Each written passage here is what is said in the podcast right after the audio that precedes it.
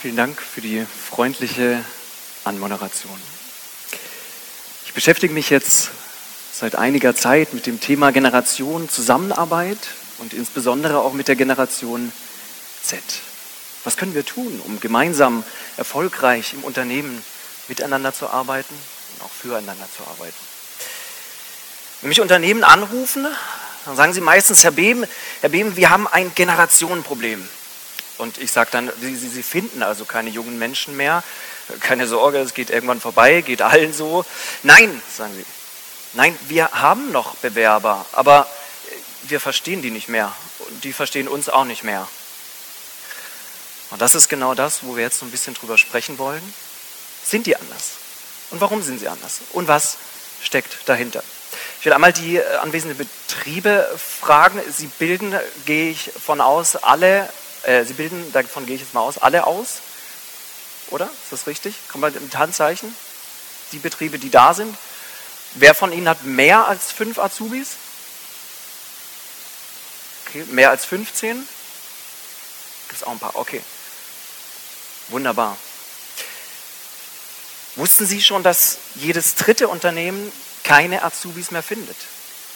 Das ist natürlich so ein bisschen branchenabhängig aber es ist auf jeden Fall beunruhigend. Ich möchte Ihnen heute ein paar Impulse geben, die Ihnen hoffentlich helfen werden, mit der Generation Z gemeinsam umzugehen, sie zu gewinnen und dann an den Ohren zu packen und sie nicht mehr loszulassen, sodass sie sie als Fachkraft für morgen gewinnen. Und dann lassen Sie uns doch mal am Anfang mal anschauen, eine Generation, was ist das eigentlich überhaupt? Es ist erstmal laut Definition eine Gruppe von Personen aus einer identischen altersbedingten Zeitspanne. Und wenn wir über Generation Zusammenarbeit sprechen, dann sprechen wir meistens von vier Generationen, die Sie jetzt auch hier sehen. Und die arbeiten zusammen. Das fängt an mit der Generation der Babyboomer, liebevoll auch Generation Woodstock genannt. Das geht weiter mit den Xern, die mit den ersten Computern ähm, groß geworden sind quasi, äh, mit den Ynern, die die Einführung des Internet begleitet hat. Und dann, ja, dann kommen sie. Die Digital Natives, mit denen irgendwie keiner so recht was anfangen kann. Und ich habe mir zu Beginn meiner Arbeit einmal so ein bisschen die Frage gestellt, was schreiben denn eigentlich die Leitmedien über diese sogenannten Zettler. Und da habe ich was gefunden, zum Beispiel in großen Tageszeitungen. Da schreibt die Zeitung Die Welt von einer Generation Weichei. Die FAZ betitelt sie als Generation Ich mache, was mir gefällt. Und eine andere große Tageszeitung bezeichnet das aus der Sicht derer so geschrieben, wir sind die, die uns nicht versklaven lassen. Aber wenn wir von etwas begeistert sind und der Kaffeeautomat nicht streikt, dann geben wir wirklich alles. Und ich habe mir die Frage gestellt, ist es das wirklich? Sind sie das? Also offensichtlich ist ja Z nicht das, was wir uns dann vorgestellt haben, wenn ich sowas lese. Da fallen Begriffe unter Ausbildern wie demotiviert, unqualifiziert, freizeitorientiert. Aber wer begegnet eigentlich mir so, wenn ich unter anderem auch in meiner Tätigkeit in Schulen bin, im Rahmen der Berufsorientierung? Und ich finde, da begegnen mir sehr wohl viele junge, motivierte Menschen. Ich möchte an der Stelle einmal einen Unternehmer zitieren aus Berlin, Thomas Lund, Inhaber des Autohauses Lund, einer Werkstatt, der ähm, einmal so wunderbar treffend sagte, diese Generation, die wir jetzt haben, das ist die beste Generation, die wir haben können, denn die kommt aus der Mitte unserer Gesellschaft. Und deswegen haben wir uns um sie zu kümmern und für sie Sorge zu tragen. In welchem Zusammenhang Herr Lund dieses Zitat gebracht hat und mit welchem wunderbaren Projekt er das verbunden hat, da komme ich gleich nochmal drauf zurück. Ich frage Sie also, ist Z wirklich anders? Und ich will nochmal kurz darauf schauen, was denn überhaupt die anderen Generationen ausgemacht hat. Wie sind denn die groß geworden? Wie war das zum Beispiel bei den Babyboomern? Bei den Babyboomern war es doch so, dass die Eltern gar keine Zeit hatten, die umfassend zu beschirmen, oder? Sind wir doch mal ganz ehrlich. Die Xer, die Xer beschreibt das, dass sie erstmal ihr Leben selbst bestimmen wollten. Und es gab noch was anderes außer immer nur die Arbeit. Es gab noch was, das hieß Freizeit. Bei den Ynern mit der Einführung des Internets, da wurde es schon schwierig, weil den Eltern oft der Bezug fehlte zu dieser neuen Technik. Und genau jetzt wollen die Eltern der Zettler das wieder nachholen. Eine umfassende Beschirmung und Behütung. Und dann sprechen wir oft von einer ganz bestimmten Gruppe von Eltern. Haben Sie vielleicht alle schon mal gehört? Das sind die sogenannten Helikoptereltern. Kennen Sie, wer, wer kennt Helikoptereltern? Schon mal gehört? Ja, ein paar Finger gehen hoch. Wunderbar. Ich beschreibe die mal kurz für Sie. Helikoptereltern sind aus meiner Sicht die, die äh, mittags in die Mensa fahren zu ihren Kindern, denen das Essen klein schneiden. Helikoptereltern sind auch die, die vielleicht das Speiseeis in die Mikrowelle stellen, damit es nicht so ganz kalt ist. Oder im Winter die Klobrille anwärmen, damit sich keiner eine Erkältung holt von ihren Kindern. Das sind für mich Helikoptereltern. Meine Mutter, die selber Lehrerin ist, hat das neulich so bezeichnet. Für sie sind Helikoptereltern die, die ihre Kinder fast mit dem Auto bis ins Schulhaus reinfahren, damit die auch ja keinen Schritt zu weit laufen müssen. Ist Z wirklich anders? Ja, ich glaube, sie sind schon anders. Aber schauen wir uns nochmal was anderes an, ein ganz anderer Aspekt. Sie sind nämlich auch mit ganz anderen Bedürfnissen, mit ganz anderen Problemen aufgewachsen als die Generation davor. Und da habe ich Ihnen eine Folie mitgebracht. Und ich finde, was hier gezeigt ist, das ist erstmal klingt das ganz normal. Ja, was ist wichtig? Na, dass die Arbeit Spaß macht. Was ist noch wichtig? Familie und Beziehung, gute Freunde. Hätten wir vielleicht gar nicht gedacht. Das sind Umfragen von Zehntausenden von Schülern in Deutschland. Die Sicherheit, berufliche Wünsche verwirklichen zu können. Oder, aha, die größten Ängste. Lassen Sie uns doch mal da drauf schauen. Was sind denn die größten Ängste? Und ich sehe hier zum Beispiel, bei vielen ist es die Angst, unglücklich zu sein. Ich komme in eine Schule und frage, was wollt ihr denn mal werden? Und dann streckt einer und sagt, also ich will mal glücklich werden. Da sage ich, okay, also so war die Frage jetzt nicht gemeint, aber die Antwort ist ganz gut, finde ich.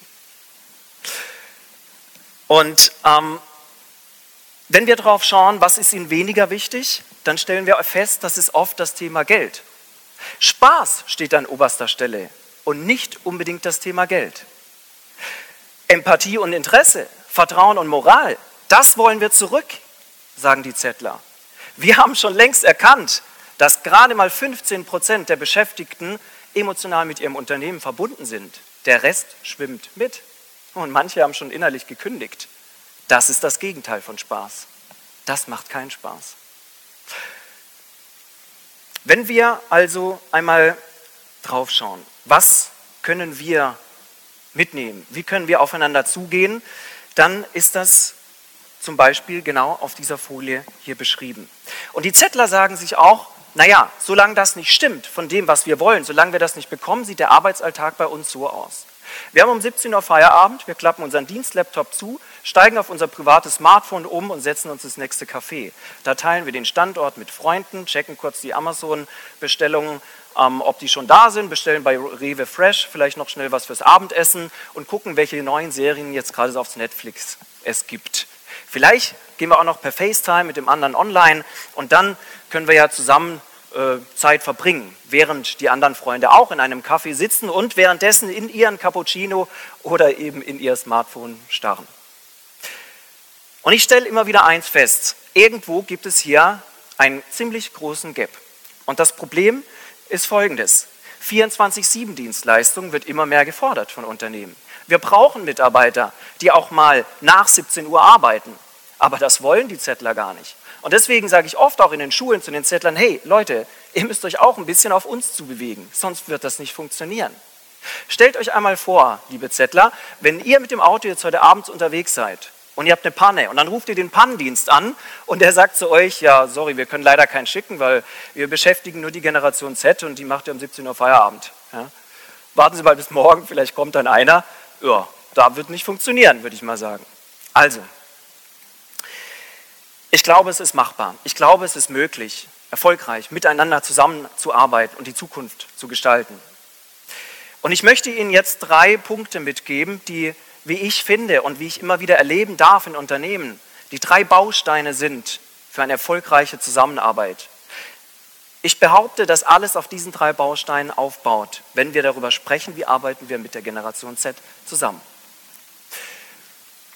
Und der erste Baustein der ist Arbeit, die wirklich Sinn stiftet. Jetzt wird der ein oder andere von Ihnen denken, ja, Herr Beben, jetzt erzählen Sie uns mal was Neues, das wissen wir schon alles, ist jetzt nichts. Nein, lassen, warten Sie mal kurz. Ich sage Ihnen warum. Sie kennen vielleicht alle die Geschichte von den drei Maurern. ein Passant vorbeikommt und alle drei Maurer fragt, was macht ihr denn da? Und der erste antwortet, ich bearbeite einen Stein, das siehst du doch. Der zweite sagt, ich ziehe eine Mauer hoch und schaut dabei ziemlich mürrisch. Und der dritte, freudestrahlend, ich errichte eine Kathedrale. Das ist der Sinn dahinter. Und jetzt, meine Damen und Herren, komme ich auch wieder zurück auf Thomas Lund. Was hat er gemacht mit diesem wunderbaren Satz, den er dazu geprägt hat? Herr Lund als Innungsvorsitzender in Berlin hat gesagt, naja, also das Gejammer meiner Kollegen, das kann und will ich nicht mehr hören. Alle sagen, wir können nicht mehr ausbilden, die sind unqualifiziert, das ist nicht ausbildungsfähig, was sich bei uns bewirbt. Und er hat beim Jobcenter angerufen in Neukölln und zu dem Sachbearbeiter gesagt, schickt mir mal den Bengel mit den schlechtesten Noten und den meisten Fehltagen ins Vorstellungsgespräch. Der Sachbearbeiter hat ihn erst nicht verstanden, hat gesagt, wie, was, was wollen Sie? Sie wollen wohl den besten? Nee, den schlechtesten. Er hat den schlechtesten bekommen. Ein junger Mann, der chancenlos war, der hätte niemals eine Ausbildung gefunden. Er hat ihn eingestellt für die Ausbildung und er hat ihn erfolgreich ausgebildet, mit null Fehltagen und akzeptablen Noten. Als ich das gelesen habe, bin ich in das Autohaus Lund reinmarschiert und habe gesagt, Herr Lund, ich gehe erst wieder, wenn Sie mir erklären, wie Sie das gemacht haben. Also das ist ja wirklich mal eine Leistung. Und er hat gesagt, Herr Behm, also eigentlich ist das ganz einfach. Ich habe diesem jungen Menschen etwas gegeben, was er vorher nie hatte. Einen Sinn. Der hat ihn morgens an ein Auto gestellt und hat ihm erklärt, was ist der Fahrplan, was soll heute Abend das Ziel sein. Und als der Chef dann abends mit diesem reparierten Auto vom Hof gefahren ist, hat dieser junge Mensch zum ersten Mal wahrscheinlich in seinem Leben etwas gesehen, das für ihn in seiner Arbeit Sinn gemacht hat. Es ist manchmal gar nicht so kompliziert, wie Sie denken, meine Damen und Herren. Ich nenne Ihnen noch ein anderes Beispiel, das ist die Firma MF Mercedyl aus Berlin. Die Firma MF Mercedyl hat sich auch gefragt, was möchten denn die Zettler? Was interessiert die denn? Und sind darauf gekommen, dass es oft das soziale Engagement ist. Ja, man möge es kaum glauben, wird sich jetzt der ein oder andere denken, aber es ist tatsächlich so. Also eine Firma, die nie Probleme hat, Jugendliche zu begeistern für eine Ausbildung im Bereich Sanitär. Naja, das ist jetzt nicht so der Traumjob, würde ich sagen, für viele, wenn man sie fragt, was willst du denn mal werden? Ja? Diese Firma, die Inhaberin hat mir erzählt, sie stellen immer eine Frage und sie sind begeistert von der Antwort, die dann kommt. Warum hast du dich bei uns beworben? Und oft ist die Antwort, weil wir gehört haben, dass ihr euch sozial engagiert. Das macht für uns Sinn. Da möchten wir dabei sein. Das ist noch ein bisschen mehr als jeden Tag nur die tägliche Arbeit zu tun. Da dürfen die Azubis also aus dem ersten und zweiten Lehrjahr Bäder errichten, zum Beispiel in Kinderheimen. Und das kommt an, das ist toll. Und das ist auch ein super Beitrag für die Gesellschaft. Lassen Sie uns zum zweiten kommen. Und das ist Wertschätzung mit Kuschelfaktor. Ich warte noch auf das Raunende im Raum, diese Kuschelfaktor. Hey, sollen wir die jetzt auch noch ins Bett bringen, hat letztens einer zu mir gesagt. Nein, nein, brauchen Sie gar nicht. Keine Sorge, die müssen Sie nicht ins Bett bringen, darum geht es auch gar nicht. Es geht vielmehr um ein Feedback. Und es geht vielmehr um ein anderes Feedback, als es vielleicht früher möglich oder notwendig war, wie auch immer man das sehen will, wobei jeder Feedback genießt. Und ich will Ihnen auch hier wieder einmal zeigen, warum ich glaube, dass das so unheimlich, immens wichtig ist. Stellen Sie sich einmal die Frage, wie junge Menschen aufgewachsen sind. Alle mit so einem Ding in der Hand, das haben Sie wahrscheinlich meistens in der Hosentasche, ein Smartphone und da mit ganz viel Social Media. Was macht man auf Social Media? Man lädt Bilder hoch, man lädt Videos hoch, hoch und man wartet auf Likes, ganz viele Likes und positive Kommentare. Ja, ich möchte nichts anderes sehen. Wenn mein Bild weniger als 10 Likes hat oder 100 Likes, je nachdem, wie beliebt man ist, dann ist das schlecht. Dann ist das kein Feedback und kein Feedback ist negatives Feedback. Jetzt frage ich Sie, da kommen die Leute in der Ausbildung und am ersten Tag bekommen Sie einmal gesagt, nee, so funktioniert das nicht, da hast du falsch gemacht. Also jetzt mal hier richtig. Und die so, äh, okay, äh, das ist krass. Und laut Umfragen sind es 15 Prozent der Jugendlichen, die sich bereits am ersten Tag ihrer Ausbildung die Frage stellen, ob sie lieber wieder kündigen sollen. 15 Prozent am ersten Tag? Ich frage mich, wie geht denn das? Und es ist oft genau der Punkt, weil sie nicht richtig abgeholt werden aus dem, was sie geprägt hat, in ihrer Jugend und in ihrer Kindheit. Wertschätzung mit Kuschelfaktor. Das ist also so ein bisschen auch der Kuschelfaktor. Und ich glaube, es ist ganz, ganz wichtig, hier auch immer regelmäßig ein Feedback zu geben. Denn ich frage Sie, was kostet denn ein 5-Minuten-Gespräch? Was kostet das? Nicht viel Zeit. Was bringt es? Sehr, sehr viel Orientierung. Und ich habe was Kleines mit Ihnen vor. Ich bitte Sie einmal ganz kurz aufzustehen, mir zu vertrauen und ganz kurz die Augen zu schließen. Es passiert nichts Schlimmes, keine Sorge. Wenn Sie die Augen geschlossen haben, dann zeigen Sie alle mal vorsichtig mit Ihrer Hand, mit dem Finger Richtung Norden, wo Sie glauben, dass Norden ist. Ja, probieren Sie mal. So, zeigen alle zu mir, ich weiß nicht warum. Ja, machen Sie die Augen wieder auf, vielen Dank, Sie dürfen sich wieder setzen. Und jetzt sagen Sie wahrscheinlich, naja, woher soll ich denn wissen, wo Norden ist? Aber auf der Landkarte wissen Sie es doch alle. Sie kennen alle die Richtung. Aber im Moment ist sie weg. Es holt sie keiner ab. Keiner sagt Ihnen ja jetzt gerade, wo es lang geht. Das ist der Azubi im täglichen Leben. Natürlich weiß er, in drei Jahren ist das Ziel, ich bin Fachkraft. Was passiert inzwischen drin? Die Demotivationskurve im zweiten Lehrjahr kennt der ein oder andere von Ihnen vielleicht. Die haben keinen Fahrplan. Was passiert denn jetzt gerade? Gib mir Feedback, lieber Chef. Ich muss wissen, woran ich bin. Wer Arbeit will, muss Sinn bieten. Ich glaube, das ist das, was, was das ganz gut beschreibt. Ja? Sinnhaftigkeit, die darf nicht verloren gehen. Schauen wir uns den dritten Aspekt an, die Perspektiven. Der dritte Aspekt, das sind die Perspektiven, die beruflichen Perspektiven. Warum glaube ich, dass dieser Aspekt so unheimlich wichtig ist? Auch hier eine kurze Geschichte. Ich war in einer Schule und erzähle wieder Berufsorientierung. Wir machen jetzt zwei Tage Berufsorientierung. Und nach den zwei Tagen, da ja, wisst ihr hoffentlich alle, in welche Richtung es vielleicht ungefähr gehen könnte. Und dann streckt ein Schüler, Yunus heißt er, und sagt zu mir, Herr Behm, müssen wir das machen? Ich sage, ja, aber so wäre nicht schlecht, oder? Irgendwann müsst ihr äh, tun nach der, nach der Schule. Er sagt, ja, ich weiß schon, aber Sie wissen doch auch, künstliche Intelligenz, künstliche Intelligenz und Digitalisierung, die meisten Jobs gibt es doch eh nicht mehr in 15 Jahren, die wir uns jetzt aussuchen, warum die Mühe machen? Ja, ich war erstmal sprachlos, weil ich genau wusste, im Prinzip hat er irgendwo recht. Denn es ist tatsächlich so, dass wir davon ausgehen, dass in 10, 20 Jahren ungefähr bis zu 40 Prozent der Berufsbilder, die es heute gibt, es so nicht mehr geben wird. Außer wir tun eins, uns nämlich stetig weiterentwickeln. Und ich finde es schon fantastisch, dass in den Köpfen von 15-jährigen Schülern genau das vorschiebt. Manchmal unterbewusst, aber sie kriegen das mit. Und mit dieser Befrage, unterbewussten Frage, vielleicht manchmal auch gehen sie in die Firmen und fragen, was bietet ihr mir denn so? Vielleicht fragen sie auch nicht, weil sie sich nicht trauen.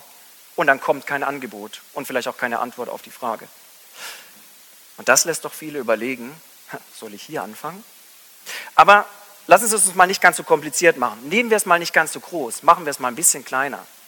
Es sind auch, wie ich gerade schon angesprochen habe, eben oft die Perspektiven im täglichen Leben. Was ist der Ausbildungsplan? Was passiert? Welche Fortbildung kann ich noch nebenbei machen? Wie kann ich vielleicht noch eins obendrauf setzen, ja, um besser zu sein als die Mit-Azubis? Und ich möchte Ihnen auch hier nochmal einen ganz kurzen Hintergrund geben zu diesem Thema Perspektiven, denn das, es gibt noch einen anderen Baustein und der hängt auch wieder mit der Jugend und mit der Kindheit zusammen. Es ist klar, dass ungefähr jeder Jugendliche heute circa 10.000 Stunden Spiele gespielt hat, bis er ins Erwachsenenalter kommt. 10.000 Stunden. Ich habe mir die Frage gestellt, wie ist so ein Spiel aufgebaut? In einem Spiel, da muss man ähm, gegen irgendjemanden kämpfen, irgendwas tun, dann wird man irgendwas erreichen, man kriegt eine Medaille, man kommt ins nächste Level, man kommt weiter. Und das möglichst schnell, ansonsten habe ich keine Lust mehr, dieses Spiel zu spielen, dann nehme ich das nächste. Die Industrie, die Lernsoftware herstellt, hat das Gamification-Effekt genannt. Und die haben sich was dabei gedacht, die, die müssen verkaufen. Und zwar ihre Lernsoftware. Deswegen arbeiten die nur damit. Wenn du eine Aufgabe richtig beantwortest, lieber Azubi, und vielleicht ein Projekt richtig abschließt, eine Wochen, ein Wochenprojekt richtig ähm, erfolgreich abschließt, dann bekommst du ein, ein nächstes Level bekommst du eine Auszeichnung, bekommst ein Lob von den anderen Azubis, bekommst was auch immer. Es ist gar nicht so wichtig, was es ist, aber es fehlt halt ganz oft. Auch das sind Perspektiven, wo ich weiß, ah, okay, dann kommt das, das und das. Jetzt habe ich einen Fahrplan. Ich kann bei allem Google fragen, aber Google kann mir nicht sagen, wie meine Arbeit morgen acht Stunden aussieht. Und das möchte ich gerne wissen, lieber Ausbilder. Ich glaube, dass es genau diese drei Aspekte sind, die das Fundament legen für eine erfolgreiche Zusammenarbeit. Und ich behaupte, dass die jungen Menschen motiviert sind, aber viele Führungskräfte sich nicht die richtigen Fragen stellen, wie sie damit umgehen wollen, wenn sie sie einstellen, wenn sie sie bekommen. Und deswegen es meiner Ansicht oft notwendig ist, dass wir ein bisschen hinterfragen. Wie war das bei uns früher in der Kindheit, in der Jugend? Und wie ist das heute bei Ihren Azubis, Kindern? Ich bin sicher, dass das, was Sie tun können, insgesamt oft nur ein kleiner Schritt für Sie ist, aber ein großer für, Sie wissen schon, die Menschheit, die Azubis, für unsere Zukunft. Und an der Stelle darf ich mich bei Ihnen bedanken. Dankeschön.